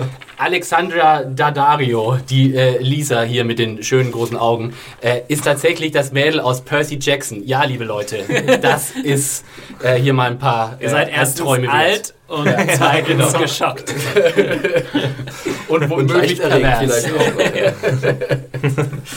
Aber ja, ich würde gerne noch auf die Beziehung zwischen Hart und seiner Frau, gespielt von äh, Michelle, Michelle Monaghan. Monaghan? Monaghan? Monaghan? Monaghan. G, G ist stumm. G ist ähm, Gibt es die interessante Szene, da konnte ich auch erstmal nicht so mega viel mit anfangen, äh, bei ihren Eltern, glaube ich. Ja. Ähm, und Woody Harrelson diskutiert mit ihrem Vater. Das ist eine sehr schöne Line auf jeden Fall. Also wo der Vater irgendwie sagt, äh, es wird immer alles schlechter im Prinzip, sagt er, und, und die Gesellschaft hält nicht mehr zusammen und bla bla, genau, die ganzen Argumente. Und ja. dann meint irgendwie Woody Harrelson einfach so, ja, das haben solange es Menschen gibt, haben das alte Leute gesagt über die, die nächste Generation. Er reagiert halt so, wie wir vielleicht reagieren würden. Ja, das ist Bullshit, das haben wir schon so oft gehört, das werden wir wahrscheinlich auch sagen in, ja, 50 Jahren. And the world so. keeps on spinning. Ja, Das ist wirklich Das ist tatsächlich, äh, ja, wenn man es jetzt, da würde ich schon, naja, ich würde jetzt nicht das Wort pseudophilosophisch nehmen, aber das ist einfach so eine Philosophie, die viele Leute kennen einfach, ja, weil das gab es über die Geschichte ja immer wieder. Ja, ich glaube, es gibt dieses berühmte Zitat von irgendjemand. äh, Aristoteles aus- oder sowas Ja, genau, der halt genau das gesagt hat. Ja, die, die Jungen, die können nichts mehr, die lernen nichts mehr und so weiter. Ja, aber es ist ja schön, dass Hart das so runterschießt quasi. Dass er auch irgendwie keine Scham hat vor seinem Schwiegervater, vor dem er ja vielleicht auch irgendwie Respekt hat oder was weiß ich, äh, da irgendwie auch deutlich zu werden. Und äh, was ist mir noch aufgefallen? Ja, die, die beiden Mädels in dem Kanu. Ähm, also ich habe irgendwo in einem Review so gelesen, das ist jetzt nicht mein eigener Gedanke, gebe ich zu. Äh, da hat jemand geschrieben, ja, da sieht man so ein bisschen die, die Entgrenzung äh, zwischen ihm und seiner, seiner Family, auch seinen Töchtern, weil so wirklich viel mit denen macht er ja auch nicht. Die hängen da so auf dem See rum und angeln, versuchen so ein bisschen zu angeln. Und auch vorher, äh, später sagt er ihnen dann ja, sie sollen zum Essen kommen, aber so ein richtiger Bezug zu seiner Familie ist da, ist da nicht mehr da. Ne? Also ich finde es ein bisschen überinterpretiert, vor allem weil man ja in der ersten Episode auch sieht, wie er ein recht ähm, liebevolles Verhältnis zu seinen Töchtern hat. Also ähm, er hat sie, glaube ich, zweimal im Arm oder sowas. Und ja, ich meine, das kann man natürlich rein interpretieren, aber überleg dir, du bist irgendwie ein, Vater von zwei Kindern und hast die irgendwie das ganze Wochenende um dich und dann wirst du auch nicht in jede äh, Korrespondenz mit denen mit einem super riesigen Lächeln und Nee, das stimmt. total glückselig treten. Das stimmt. Also. Dann nochmal eine andere Frage, oder was denkt ihr, wo liegt jetzt genau das Problem in der Beziehung zwischen den beiden? Es hat ja ziemlich geknallt in der nächsten Szene. Ähm, ja, ist irgendwie. Woody Harrelson wirft ja, also ähm, Hart wirft ja der- seiner Frau vor, irgendwie zu selbstbezogen und zu mitleidig zu sein, aber irgendwie ist ja er Eigentlich der, genau er, der ja. sagt, ey, ich arbeite so viel, Er will abends seine Ruhe haben. lass, lass mir mal meine ne? Ruhe. Ja, also irgendwie. Und, und sie wirft ihm dann vor, dass er früher halt viel stärker auf ihre, auf ihre Anliegen quasi eingegangen ist und viel mehr für sie da sein konnte und, und es jetzt eben nicht mehr kann. Auch eine klassische Entfremdung eigentlich, wie man so kennt, das ist so ein, so ein Ehekrach halt. Also ist jetzt auch nichts Ja. Besonderes, aber äh, irgendwie schaffen es die beiden dann doch, eine gewisse Tiefe mit reinzubringen, dass man. Es ist halt sehr eindringlich dargestellt Ja, genau. von beiden. Also ich finde halt, am Schluss ähm, sagt er irgendwie auch, ja, sogar deine Mutter irgendwie sagt, dass du total schwierig bist oder so. Ballbuster. Ballbuster. Und ich meine, sag mal deiner Ehefrau, dass sie so ist wie ihre Mutter. Also ich glaube, was viel Schlimmeres kann man irgendwie seiner Ich Freundin... schlechte Erfahrungen damit gemacht. ja, seiner Freundin oder seiner Ehefrau nicht an den Kopf werfen. Ähm, außer das ist jetzt irgendwie die Queen of England oder irgendwie. so. Aber ja, ähm, genau, das ist halt schon, da, da schwelt halt irgendwie so ein Konflikt zwischen den beiden und man weiß es ja auch nicht genau, ob sie von, von seinen Affären Bescheid weiß oder nicht. Also man hat allerdings schon das Gefühl, dass sie schon ein bisschen mehr weiß, als er glaubt. Also er, er glaubt wahrscheinlich, er hat einfach perfekte Alibis, läuft alles super cool. Und wahrscheinlich weiß sie viel mehr, als er vermutet. Und ich denke, der Grundkonflikt ist auch, dass er, dass er einfach ein verdammter Lügner ist. Und äh, wahrscheinlich auch viel weniger glücklich ist, als er es vor sich selbst zugeben mag. Weil er, glaube ich, auch sich selbst ein wenig überzeugen davon möchte, dass er eigentlich der glückliche Familienvater ist, wenn er denn bei der Familie ist. Ähm, aber das ist er eigentlich nicht. Er ist ja auch, wenn er bei der Familie ist, äh, im Grunde geistig entweder bei seiner, bei seiner Bettgespielen oder bei seinem Job oder überlegt sich Dinge, warum er wegen diesen beiden Dingen jetzt gerade schlecht drauf ist und deswegen nicht gut drauf sein kann zur Familie. Also äh, da ist einfach von ihm so eine innere Unzufriedenheit, die er vor sich selbst nicht eingestehen möchte. Das glaube ich auch. Weil dann würde er zu Cole werden. Ja, und und würde genau. die gleichen nihili- nihilistischen Ansätze verfolgen wie Cole. Wir haben ja auch Hart in der ersten Episode einen sehr interessanten Satz ähm, in Bezug auf Cole sagen hören. Da sagt er, After a certain age, man with no family, Ja. bad things happen. ja, und vielleicht ist es auch so ein bisschen sein Selbstschutz. Also er muss diese Familie unbedingt haben, weil er Angst hat, was mit ihm passiert, wenn er sie sie nicht mehr hat.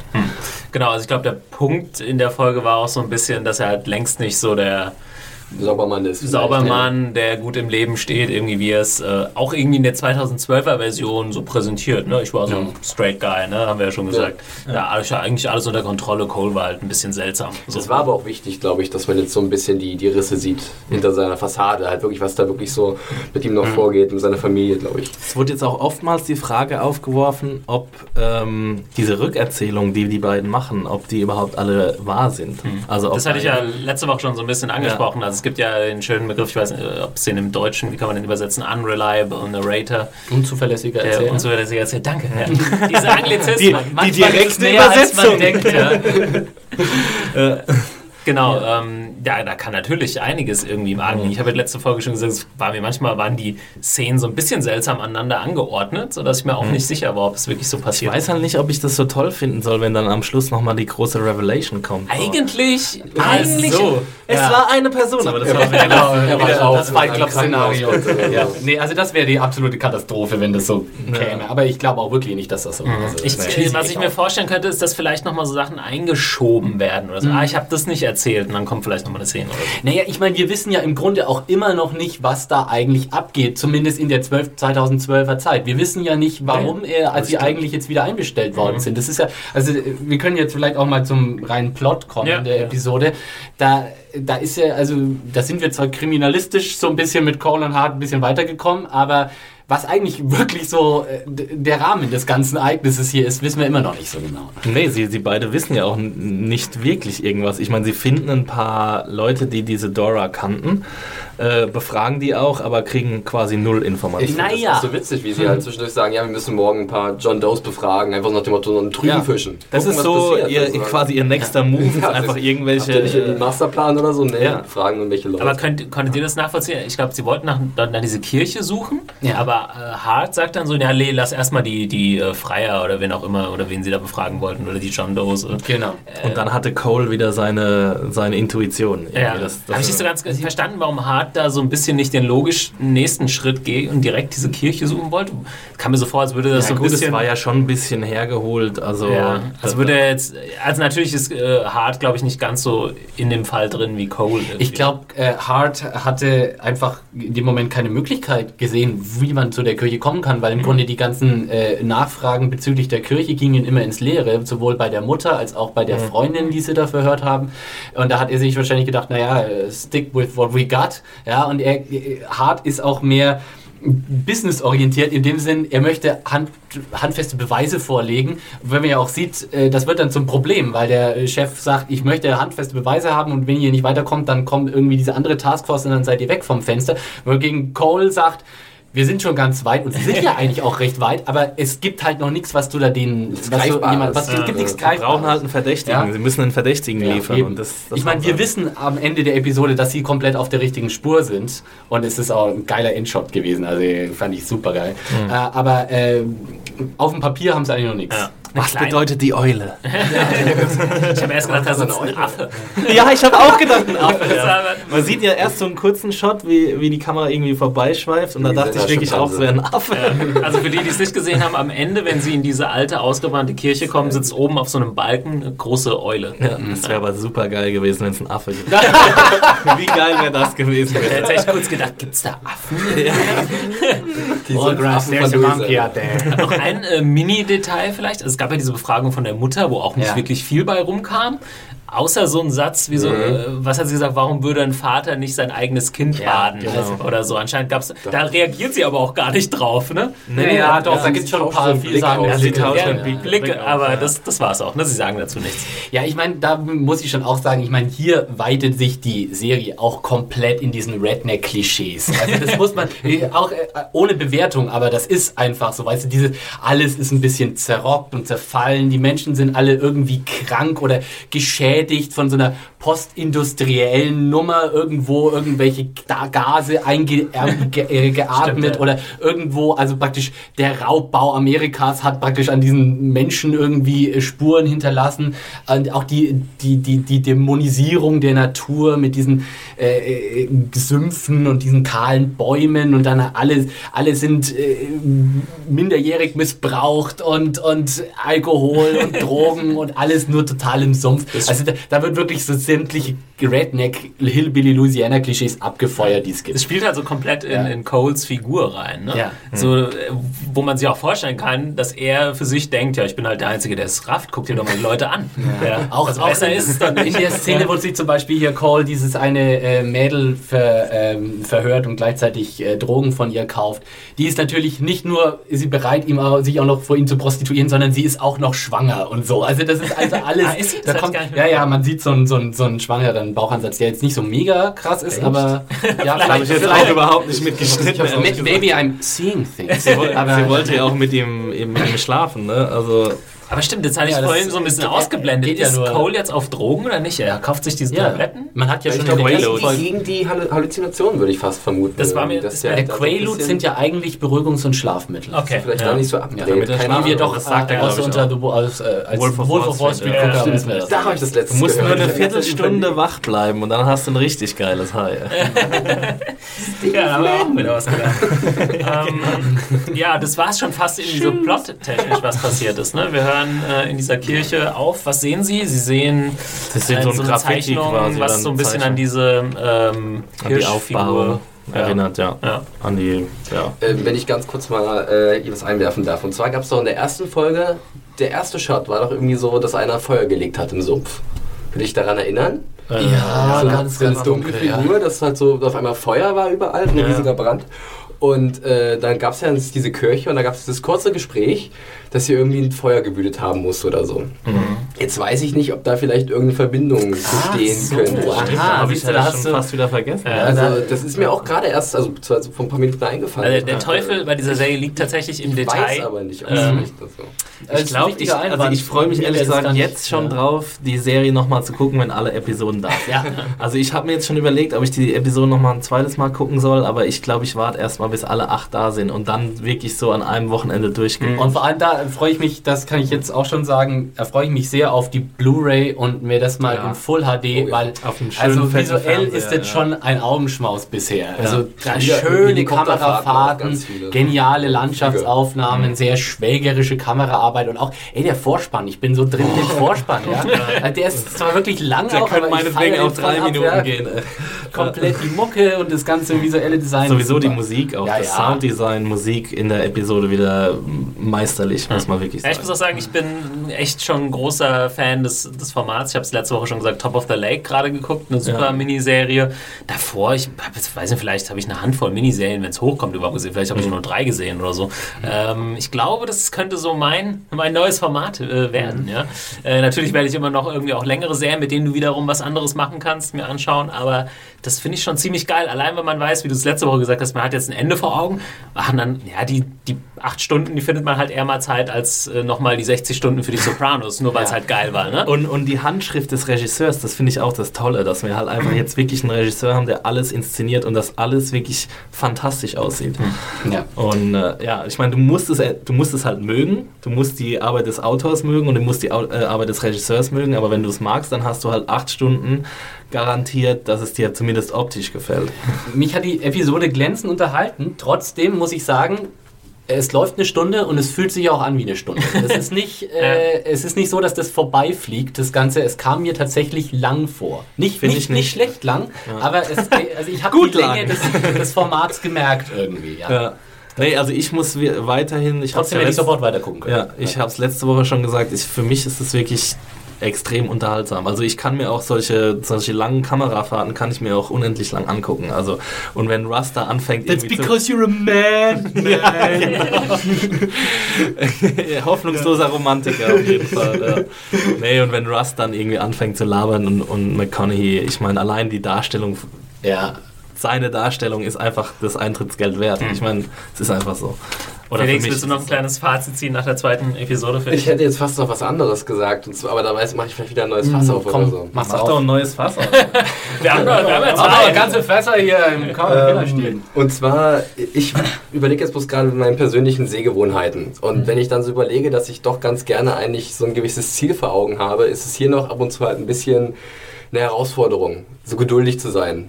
Ich weiß nicht, wie es euch da geht. Das hat mir, glaube ich, schon ein paar Mal so angesprochen, aber ich ertappe mich schon irgendwie oft dabei, wo ich sage, ich würde jetzt gern doch noch irgendwie einen Schritt weiter sein und der jetzt schon kommen sollte.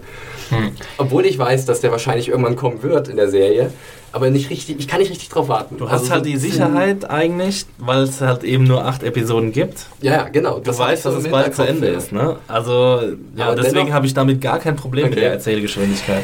Ich kann äh, das Problem verstehen, was du meinst, Felix. Ich glaube, wenn sie jetzt noch ein oder gar zwei Episoden verstreichen lassen würden, in denen sie mit der ähm, Ermittlung nicht entscheidend weiterkommen, würde ich dieses Gefühl bekommen. Wo ich einfach sage, ich will jetzt wissen, wie es weitergeht. Jetzt mal Schluss mit philosophischen Debattieren zwischen äh, Mahogany und Harrison. Ich will wissen, was jetzt hier äh, in diesem verdammten äh, abgebrannten Bordell los ist und was da los Ja, das abgebrannte Kirchenbordell. Genau. Das Kirchen Also, ähm, ich, aber da steht die Entscheidung noch aus. Also, wenn da, ich glaube schon, dass sie da den, im Moment habe ich das Gefühl, sie haben den richtigen Rhythmus, weil ich finde, wir sind in dieser Episode gut, entscheidend genug weitergekommen. Ich hoffe, das wird in der nächsten Episode auch so sein. Wenn es zu lahm ist, dann habe ich ab der nächsten Folge ein Problem damit. Ja. Für mich ist gerade so ein bisschen auch ganz interessant, äh, so ein bisschen der Ersatz dafür, dass ich irgendwie nicht mehr so viel zum Lesen komme. Ähm, und äh, es ist mir auch bei, bei The Counselor so gegangen, obwohl der natürlich viel, viel kürzer ist, weil es ja nur irgendwie zwei Stunden sind oder so. Aber sowas sehe ich eher so als Äquivalent zu, ja, ich lege mich jetzt abends mal eine Stunde ins Bett und lese noch wirklich was, was auch ein bisschen, wo ich ein bisschen drüber nachdenken muss. So. Ja. Und da bin ich eigentlich ganz froh, weil irgendwie die, natürlich könnte ich das jetzt auch machen, die Stunde, ne? Müsste ja nicht True Detective angucken. Aber das mache ich ja hier für die Hörer. Muss ich das ja jetzt immer noch wieder Du machen. musst. Reiner Hörerservice hier. Ähm, und Nicht vielleicht für unser Vergnügen, naja, für euch. ihr Thomas ja, verdummt, weil er True Detective guckt. Nee, aber wisst ihr, was ich meine? Also Ja, es ist ja, so ein total. bisschen ein schöner Ersatz dafür, dass man sich vielleicht nicht mehr so viel Literatur reinzieht. Ähm, Da kommt vielleicht wieder dieses Meditative, was du letzte Woche angesprochen hast, dass man sich halt so fallen lassen kann, so in diese Atmosphäre. Und Man muss es halt, ja, man muss halt irgendwo einen An Anker finden, wo man irgendwie Ja. sich, sich da reinhaken kann. Wenn man nämlich davor sitzt und sich nur langweilt, dann hat man natürlich, es gab ein, nimmt man da nichts mit. ein super geiles Buch, das habe ich vor ein paar Jahren mal gelesen, war ein spanisches Buch, es ging über Mexiko und, und auch in Morde an Prostituierten und so an der Grenze. Das war von einem spanischen Autor oder mexikanischen Autor. Wie hieß das denn? Ja, kennt ihr, Keine Ahnung, kennt ihr ich nicht lese zufällig? keine Bücher. Liebe Hörer, podcast.serienjunkies.de. Ich äh, Kleines Bücherreden. recherchiere es nochmal nach, kannst vielleicht äh, nächste Woche nochmal. Das hat en- en- von der Stimmung her sehr an, auch an True Detective. Ja, aber ich meine auch hier, äh, äh, wie ich auch sagte, äh, schon nach der ersten Episode, ich hätte direkt weiter gucken können. Ist auch hier, ich hätte direkt weiter gucken können, wenn ich dieses Ding als Blu-ray Komplettfassung daheim hätte, ich würde es durchbingen, einfach gnadenlos. bei mir wär's eh. Und äh, ja, beim Lesen ist es halt auch ein bisschen, es ist tatsächlich so wie so ein Kriminalroman, Kapitel pro Kapitel. Ich und ich lese dann halt schon mal vor, in, in die, die halbe Nacht, ja. Und das, das gesamt, gesamte Buch äh, durch. Insofern, das ist dann auch wieder so eine individuelle Konsumentscheidung, äh, die ich finde aber hier schon ganz stark in die Binge-Richtung geht. Äh, ja. Ja, ich glaube, äh, dabei können wir es belassen. Wir wollen ja nicht äh, doppelt so lang werden wie die einzelnen Folgen von True Im Detective. Staffelfinale vielleicht. Ja. Ja. Beziehungsweise ja sehr. Ich bin ja echt mal gespannt, wie sie das auch weitermachen, wenn es weitergemacht wird. Äh, Die ob zwei nächsten Hollywood Hotshots Ja, Start. das- das- vielleicht mal oh, zwei Frauen. vielleicht zwei Frauen. Nee, nee, nee. ich habe hab da schon einen Plan. Das wollen zwei, wir nicht. Zwei, zwei Männer, die habe ich da schon im Blick. Okay, Hast du schon Thomas, Hinterhand? Thomas hat vielleicht eine Idee, wer es sein könnte. Äh, nee, Arnold Schwarzenegger. We're here to solve the murder. Get into the chopper! Ja, willst, du, willst du deine, deine Favorites schon Ja, ich meine, nee, aber du kennst auch meine individuell, also meine persönlichen Lieblingsschauspieler. Ich habe ja ein Herz for the Crazy Guys. Es gibt da so einen älteren Cage. Crazy Guy und es gibt auch so einen jüngeren Crazy Guy. Und ich finde, also ich finde Nick, Nick Cage und Das Shia LaBeouf, das wäre das, wär das Ereignis des Jahrhunderts einfach. Das wäre Der Season. Da kann ich dafür, ich glaube, ich starte eine Kickstarter-Kampagne oder Da kriegen wir aber auch quasi Shia Standard und dazu, Nick glaub für True Detective Season 2. Ich habe da irgendwas, kann es sein, dass Shia LaBeouf neulich irgendwelche äh, Pamphlete bei äh, Twitter veröffentlicht hat Okay, über ja. Kunst? Und, äh, also er dreht jetzt völlig am Rad, Ich aber das glaube, würde... er gräbt sich einfach noch tiefer in diese wäscht sich auch Grube. nicht mal an irgendeinem Filmset, habe ich gelesen. das Method. Let's go crazy people from HBO. Hire Nick and Shire. Ja. ja. Do it. In dem Sinne äh, sind wir gespannt auf die nächste Woche. Ja, ich unterschreibe das auf jeden Fall nicht, was, was Philipp davor Ich bin auch so ein hat. bisschen dagegen, aber ich glaube, das war auch ein Spaß. Das wird, das wird ganz, ganz Also es ist eine einzelne isolierte Meinung Am hier im besten, Podcast. pass mal auf, Kinder, noch besser. Wir nehmen einfach Nicolas Cage als seinen Bad Lieutenant Charakter aus dem Werner Herzog Film und kriegt dann einfach Shire als Jungen. Also die, die sind schon in New Orleans. Das läuft. Wie wär's denn mit Nick, Nick Cage in der Doppelrolle? Genau, so Tatjana Maslany-mäßig. Auf Blackstyle. I am two cops. Einmal mit Dreadlocks und I am seeing Das ist der Reveal am Ende. dass- es zwei Cops sind. Er schreibt uns einen Podcast at eure, eure Wünsche für die zweite Staffel von True Detective. Wir sammeln schon mal.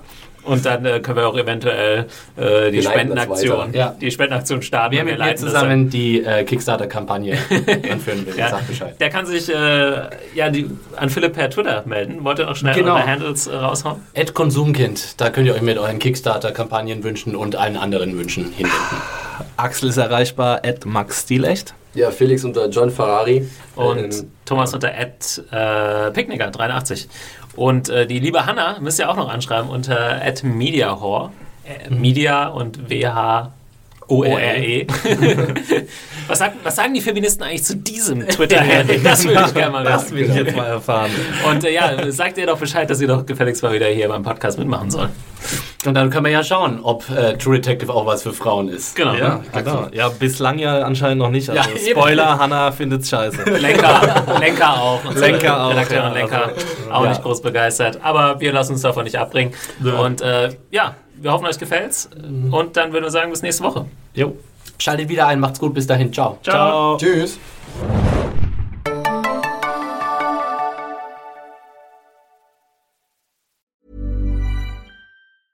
Hi, I'm Daniel, founder of Pretty Litter. Did you know cats tend to hide symptoms of sickness and pain? I learned this the hard way after losing my cat, Gingy. So I created Pretty Litter, a health monitoring litter that helps detect early signs of illness by changing colors, saving you money and potentially your cat's life. Pretty Litter is veterinarian developed, and it's the easiest way to keep tabs on your fur baby's health right at home. Go to prettylitter.com and use code ACAST for 20% off your first order and a free cat toy. Terms and conditions apply. See site for details.